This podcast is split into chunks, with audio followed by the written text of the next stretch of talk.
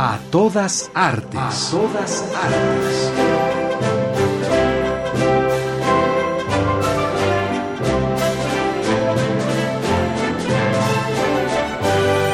¿Y aquel pequeño árbol? ¿Cuál? Aquel, el más pequeño. Revista Radiofónica del Instituto Nacional de Bellas Artes y Radio Educación.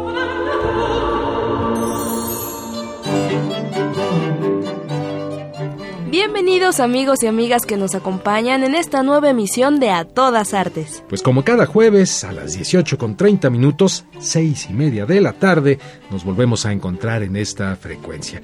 A nombre de todo el equipo de producción, los saludamos. Blanca Estela Castro Villamaur y Sergio Alberto Bustos. Los invitamos a que nos escriban vía Twitter o Facebook. Recuerden, nos encuentran en las redes sociales como a todas artes. A nombre del Instituto Nacional de Bellas Artes y Radio Educación, les damos la más cordial bienvenida. Tercera llamada tercera, a todas artes. Comenzamos.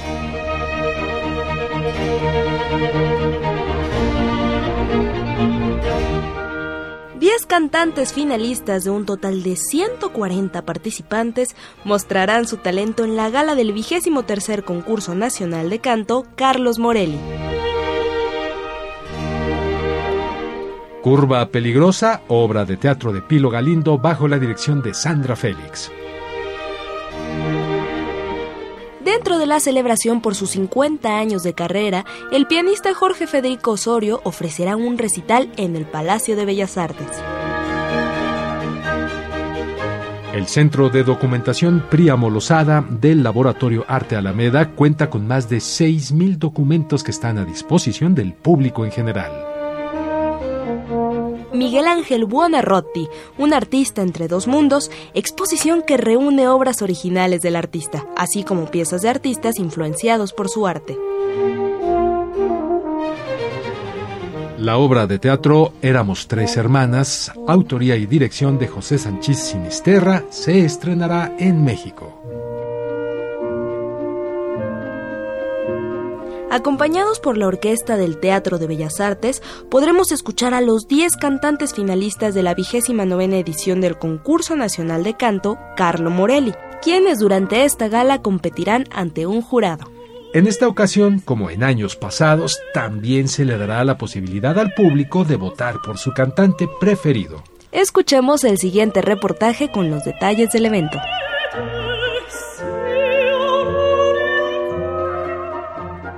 El concurso nacional de canto Carlo Morelli llega a su trigésima tercera edición.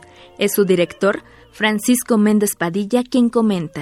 Es una edición importante ya que se cumple el 35 aniversario de la fundación del concurso, creado en 1980 por Gilda Morelli, en memoria de su esposo, un gran barítono y maestro de canto, Carlo Morelli. Desde su creación ha servido de plataforma y a la vez de, de trampolín, de escaparate para que los jóvenes cantantes mexicanos den a conocer su talento y afortunadamente hemos podido impulsar la, el inicio de la carrera de cantantes tan importantes como Ramón Vargas, como Rolando Villazón, como Javier Camarena, por citar únicamente a tres destacados tenores de nivel internacional, pero naturalmente están María Luisa Tamés, Encarnación Vázquez, eh, Jesús Suaste, Caridad Acosta, eh, Amelia Sierra, Alfredo Daza, eh, María Catzaraba, así pues, pues una gran cantidad de, jóvenes ganadores de este certamen. Los ganadores de este concurso, en el que se inscribieron 149 participantes entre barítonos, sopranos, mezzosopranos, bajos y tenores, se darán a conocer en una gala. Y justamente el domingo 6 de septiembre a las 5 de la tarde tendremos la ceremonia de final para este concurso en la que será el concierto de los 10 finalistas seleccionados por el jurado y también se llevará a cabo la premiación para los ganadores. En este concierto será acompañado por la orquesta del Teatro de Bellas Artes, bajo la dirección del maestro Cristian Gómez como director huésped, y eh, cada uno de los concursantes interpretará dos áreas, una en la primera parte y una en la segunda, para que el jurado pueda evaluar su desempeño. El concurso nacional de canto Carlo Morelli incluye diversos galardones. Se cuenta con un premio que Proópera está otorgando y que el público por votación secreta puede asignar al cantante eh, de su preferencia, lo que se dará a conocer al final de, del concierto. Se entregarán también los premios oficiales, el primer lugar, el segundo, el tercero, la, el premio a la revelación juvenil para aquel concursante de 21 años o menos de edad y el premio Gilda Morelia la mejor interpretación. Tenemos también un premio otorgado por CIBAM, la Sociedad Internacional de Valores de Arte Mexicano, y un premio especial de aniversario otorgado por eh, el Instituto Nacional de Bellas Artes. La cita para asistir al concierto de premiación es este domingo a las 17 horas en el Palacio de Bellas Artes. La entrada es gratuita.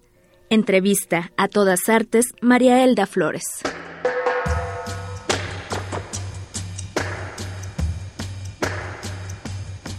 En la obra de teatro Curva Peligrosa de Edelberto Pilo Galindo, bajo la dirección de Sandra Félix, se aborda la adolescencia con el lenguaje de los jóvenes. Este montaje es una reflexión acerca de la etapa del adolescente cuando, estando por los 15 años, se encuentra precisamente en una curva peligrosa.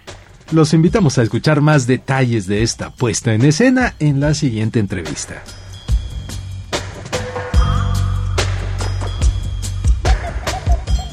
En este momento tenemos con nosotros a Saremi Moreno, productora de la obra de teatro Curva Peligrosa, que nos viene a invitar justamente a que vayamos a ver esta puesta en escena que se presenta en el Teatro El Galeón del Centro Cultural del Bosque. Saremi, ¿cómo estás? Bienvenida. Hola, muchas gracias, bien. Cuéntanos, ¿de qué trata esta obra de teatro?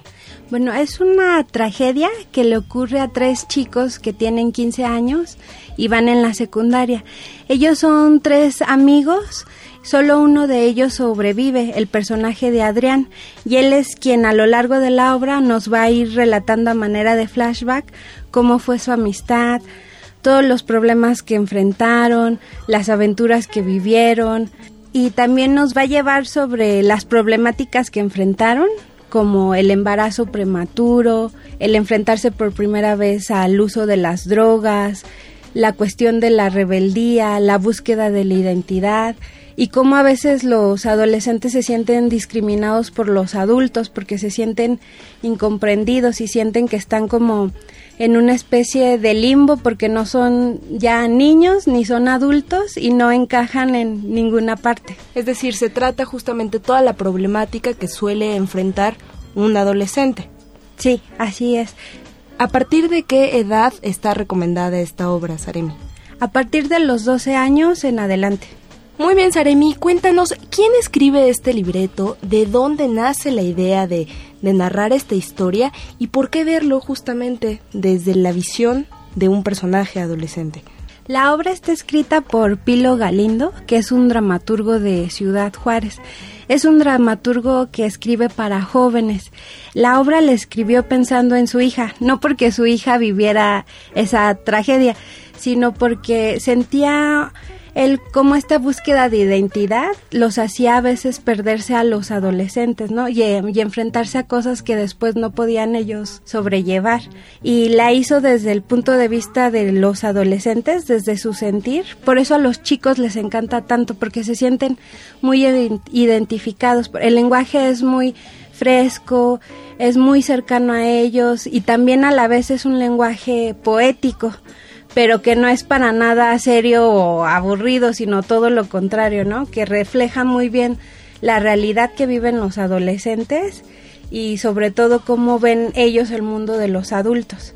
Excelente, pues yo creo que es una propuesta magnífica para que todos nuestros radioescuchas, tanto adolescentes como más adultos, vayan al teatro y, vean justamente toda esta problemática de la que nos estás hablando para acercarse tal vez un poco más a sus hijos o los maestros a sus alumnos. Puede, puede ser una buena opción. Dinos en qué teatro los encontramos, qué días, qué horarios, por favor. Estamos en el Teatro El Galeón. Vamos a estar hasta el 27 de septiembre, todos los sábados y domingos a la una de la tarde. Pues Aremi, muchísimas gracias por haber estado con nosotros, por esta invitación y allá, allá estaremos contigo. Ah, muchas gracias a ustedes por invitarnos.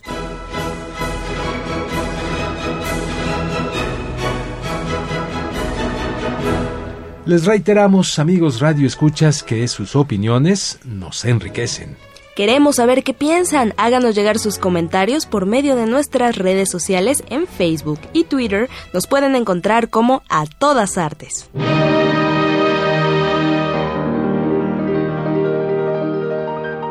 Jorge Federico Osorio, eminente pianista mexicano notable por su amplia trayectoria internacional, se presenta ante su público.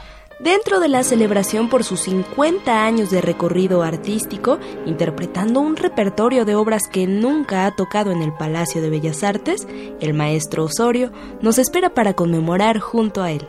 Escuchemos el siguiente reportaje donde podremos conocer más detalles a este respecto.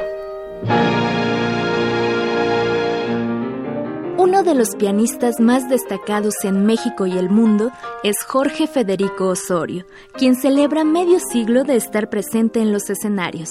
Es el propio homenajeado. Y en realidad son 50 años de la fecha de, más o menos de la fecha de mi primer recital en el Palacio de Bellas Artes que fue en junio de 1965. Así es que muy emocionado y que encantado de compartirlo con, con el público mexicano y sobre todo tocar en el Palacio de Bellas Artes. Me siento muy eh, afortunado pues de haber estado ya tantos años en el escenario, encantado de compartir de nuevo y, ofrecer este recital con obras que, que, había pensado ya tocarlas desde hace mucho en, en Bellas Artes y se presenta la ocasión y estoy muy contento. Una vida apasionada por la música. Ah, me falta muchísimo. Esa es la maravilla de la, de la profesión. La música siempre como que pide más y es, es, eh, es refrescante, es espontáneo, es una búsqueda que nunca termina, vamos. Es, es por la música. Obviamente decidí, decidí por el piano porque creo que es el instrumento en que mejor me expreso, pero es por la música. Desde niño amé la música, había escuchaba mucho en casa, obviamente, iba mucho a conciertos, especialmente con mi papá, y fue ahí donde empecé a estudiar con mi mamá, la maestra Luz María Puente, quien fue mi primera maestra hasta que, hasta que me fui a estudiar a, a Francia a los 17 años. Así es que le digo, el ambiente musical definitivamente fue, fue tan importante, pero el gusto por la música siempre lo tuve. Jorge Federico Osorio festejará con un concierto en el máximo recinto cultural del país, para el que prepara un programa muy especial. Comienzo con un coral de Bach Busoni, después el preludio y fuga sobre un tema de Händel del maestro Manuel M. Ponce. Tocó la sonata en Do mayor, que es el 330 de Mozart, las fantasías opus 116 de Johannes Brahms, luego intermedio y termino con la sonata en si bemol de 960 de Franz Schubert. Son además piezas maravillosas, no es porque no las haya interpretado ahí que decidí incluirlas, es además que creo que van muy bien, es un, programa bastante tradicional, pero, pero muy variado, muy contrastante en otros aspectos. El próximo martes es el día para acompañar a quien es considerado uno de los pianistas más elegantes del planeta. A las 8 pm, el martes 8 de septiembre, el recital que ofreceré yo solo en la sala principal del Palacio de Bellas Artes. Entrevista a todas artes, María Elda Flores. Curador o curadora le llamamos en México al especialista que tiene bajo su responsabilidad las colecciones y los catálogos de determinadas instituciones culturales, por ejemplo, archivos, galerías, bibliotecas y museos. Curador era Príamo Lozada, fallecido en el 2007 a los 45 años, hombre que le dio nombre al recién inaugurado Centro de Documentación del Laboratorio de Arte Alameda. su archivo enfocado en las nuevas tecnologías utilizadas en la creación artística está a disposición para consulta. Los invitamos a escuchar el siguiente reportaje acerca del Centro de Documentación Priamo Lozada. Esta tarde tenemos la fortuna de contar con la presencia de Paola Gallardo. Ella es subdirectora del Laboratorio Arte Alameda y viene a platicarnos acerca de la reciente apertura del Centro de Documentación Príamo Lozada. Paola, ¿qué tal? ¿Cómo estás? Buenas tardes. Buenas tardes, Sergio. Muchas gracias. Mira, a mí me gustaría que pusiéramos un poco en contexto al público y nos platicaras un poquito acerca del origen del Laboratorio Arte Alameda y esta reciente apertura del Centro de Documentación Príamo Lozada. Mira, el laboratorio, como su nombre lo indica, es un laboratorio todo el tiempo. Entonces, todo lo que sucede ahí eh, son producciones que antes no existían o muchas veces están eh, adaptadas para el espacio. Entonces, todo lo que acontece lo tenemos que tomar básicamente como una investigación que va desarrollándose a la par de muchos otros factores, ¿no? Entonces, tenemos exposiciones no permanentes, tenemos exposiciones que, van, ajá, que van permaneciendo de cierto tiempo en el espacio y ahora justamente eh, estamos abriendo el, centro de documentación Priamo Lozada que es la memoria, yo les llamo activa, de esas, esas investigaciones y esas producciones de arte y todo lo que involucra ciencia y tecnología. ¿Cuál es la forma en que ustedes trabajan? Todo el tiempo trabaja con soportes que parecen muy cotidianos, ¿no? Como pueden ser el iPad, proyecciones, ¿no? Hoy en día estamos muy cercanos a la imagen de muchas maneras. Entonces todo eso eh, se lo tomamos como un proyecto que todo el tiempo está evolucionando, ¿no? Por su misma naturaleza. Y eso se resguarda en, en un archivo, en un acervo, que es el centro de documentación. Esto quiere decir, la imagen es la columna vertebral de estos espacios y es a, partir de la imagen y en sus diferentes formatos que ustedes eh, van conformando pues la actividad cotidiana. Sí, abarca muchos otros aspectos. También de ahí una de las peculiaridades del centro que es eh, pues que trabaja con toda esta memoria que no solo es, es imagen en muchos en muchos casos, pero también hay por ejemplo arte sonoro, ¿no? O video instalaciones que tienen como estos cruces entre un algo más plástico y algo más visual, pero que dependen del público para comportarse de cierta forma, ¿no? Entonces, es muy interesante el trabajo que ahora estamos intentando, bueno, estamos tratando de desarrollar en el acervo, porque nos dimos cuenta de que prácticamente cada exposición del laboratorio es un caso específico de investigación y entonces así se tiene que documentar y se tiene que conservar para que después funcione como un elemento de investigación, que es lo que lo, más, lo que más nos importa.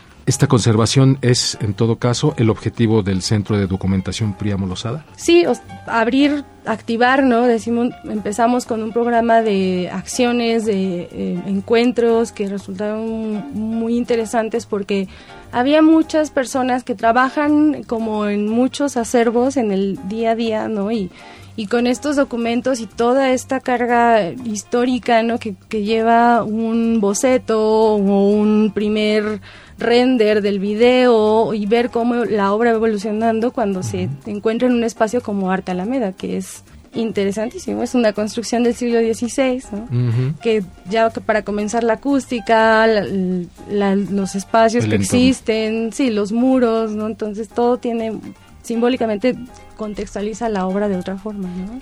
¿En qué horarios? ¿Dónde están? El centro de documentación está a un costado del Museo Mural Diego Rivera, que también es un museo vecinito, y puedes acceder por oficinas.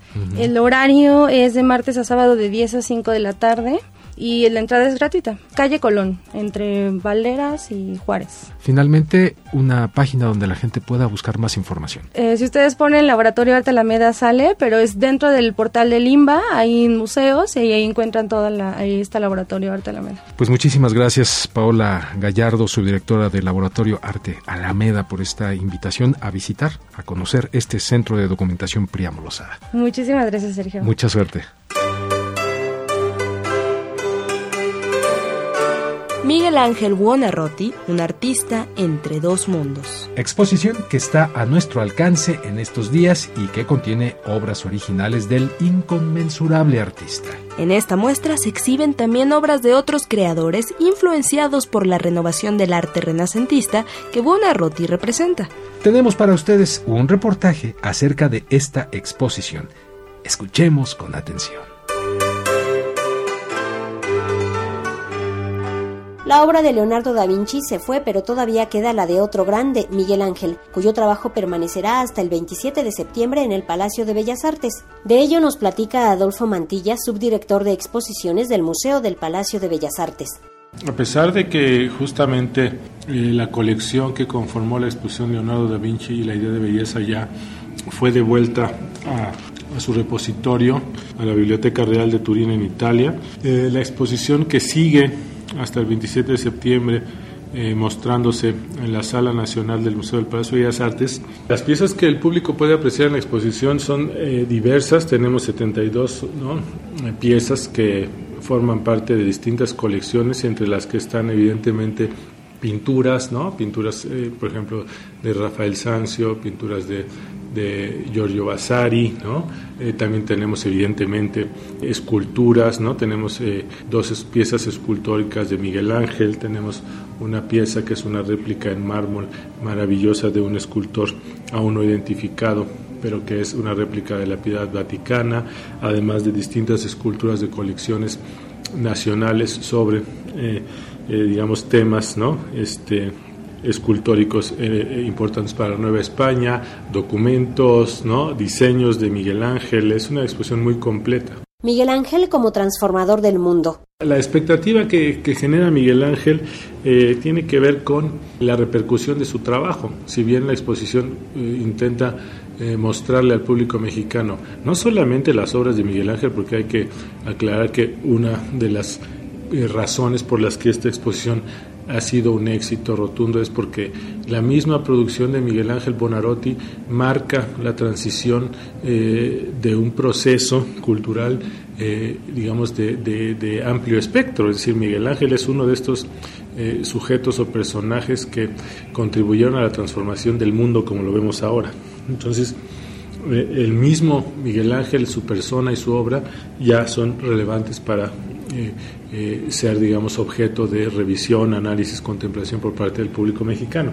Pero en este caso específico, la exposición además intenta mostrarle al público el impacto que pudo tener la obra de Miguel Ángel en la producción artística en América. La recomendación. Digamos, el museo tiene una oferta importante, digamos, de horarios. También los boletos se pueden adquirir vía eh, sistemas de compra de boletos electrónica. Se pueden adquirir en la taquilla del museo, que programen su visita, que consulten, digamos, eh, los espacios ¿no? y los horarios en donde hay disponibilidad, para que evidentemente no vengan a un horario en donde ya eh, esté vendido, digamos, todo el, la hora que corresponde, digamos, al acceso a sala eh, y evidentemente que sin duda traigan tenis, zapatos cómodos porque es una exposición extraordinaria que difícilmente va a volver a venir a nuestro país y que no se pueden perder.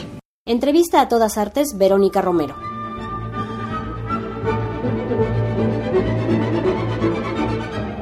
Se presenta Éramos tres hermanas, obra teatral basada en Las tres hermanas del autor ruso Anton Chekhov.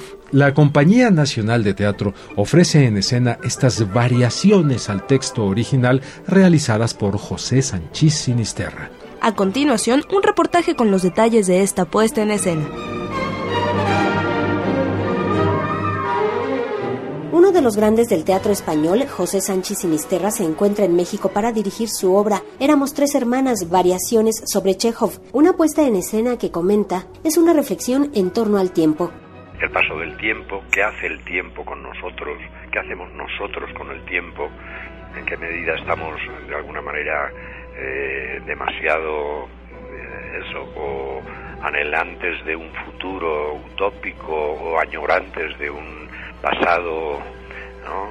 también diríamos más feliz, más próspero y nos olvidamos de vivir el presente o por lo menos no, no luchamos por el presente de un modo más, eh, más activo, más dinámico, especialmente los personajes del mundo chejoviano, ¿no? O sea, que no digo que esto sea una constante universal, pero yo creo que en Chejov hay esa, esa especie de, de presente, ¿no? en cierto modo estéril. Chejov en la voz de José Sánchez Sinisterra uno de los maestros del teatro contemporáneo. Yo ya en mis anteriores lecturas no había montado más que algunas piezas breves cuando era muy joven en la Universidad de Valencia, pero cuando lo he estado releyendo, utilizándolo para mis talleres, para mis cursos y para mi propia eh, digamos, maduración como autor, he descubierto que anticipa muchas cosas del teatro contemporáneo.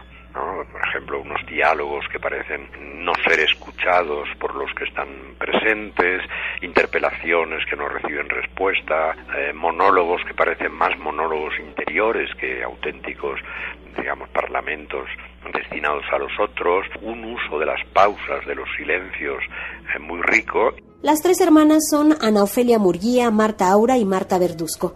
Se siente uno intimidado, hay que confesarlo, ¿no? Aunque yo tampoco soy ningún jovencito, ni mucho menos, pero claro, todo el bagaje humano y profesional que estas tres actrices eh, llevan tras de sí, eh, no cabe duda de que a uno le, le provocan un cierto respeto y la posibilidad también de aprender muchas cosas. Entonces han sido para mí una, eh, está siendo, porque todavía estamos retocando, avanzando, y ha sido una experiencia muy enriquecedora. Chekhov no juzga a los personajes. Se comporta como una especie de naturalista, ¿no? Coloca a unos personajes de una clase social determinada, una clase social que ya estaba como en su fase crepuscular en Rusia, poco antes de la revolución, ¿no? Primero la de 1905, que fue una revolución eh, fracasada, y luego ya la revolución soviética. Entonces ese aspecto, ¿no? De mostrar el ocaso de una clase social que ha perdido un poco su razón de ser, su fundamento histórico, eh, es muy interesante. Y Chekhov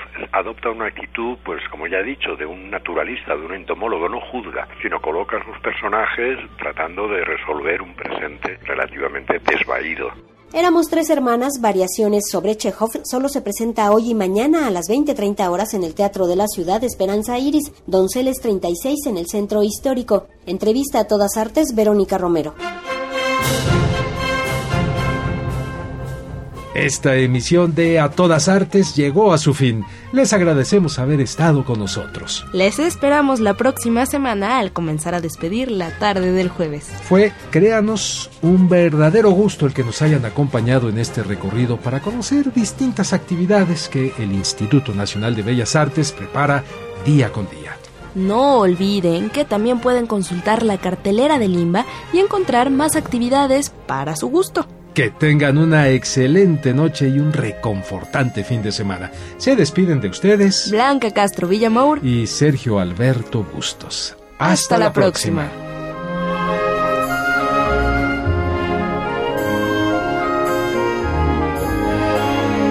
Participamos en este programa reportajes Verónica Romero y María Elda Flores, coordinación y asistencia Ana Monroy, Pro Tools Alejandro Ramírez en una producción de Anabela Solano.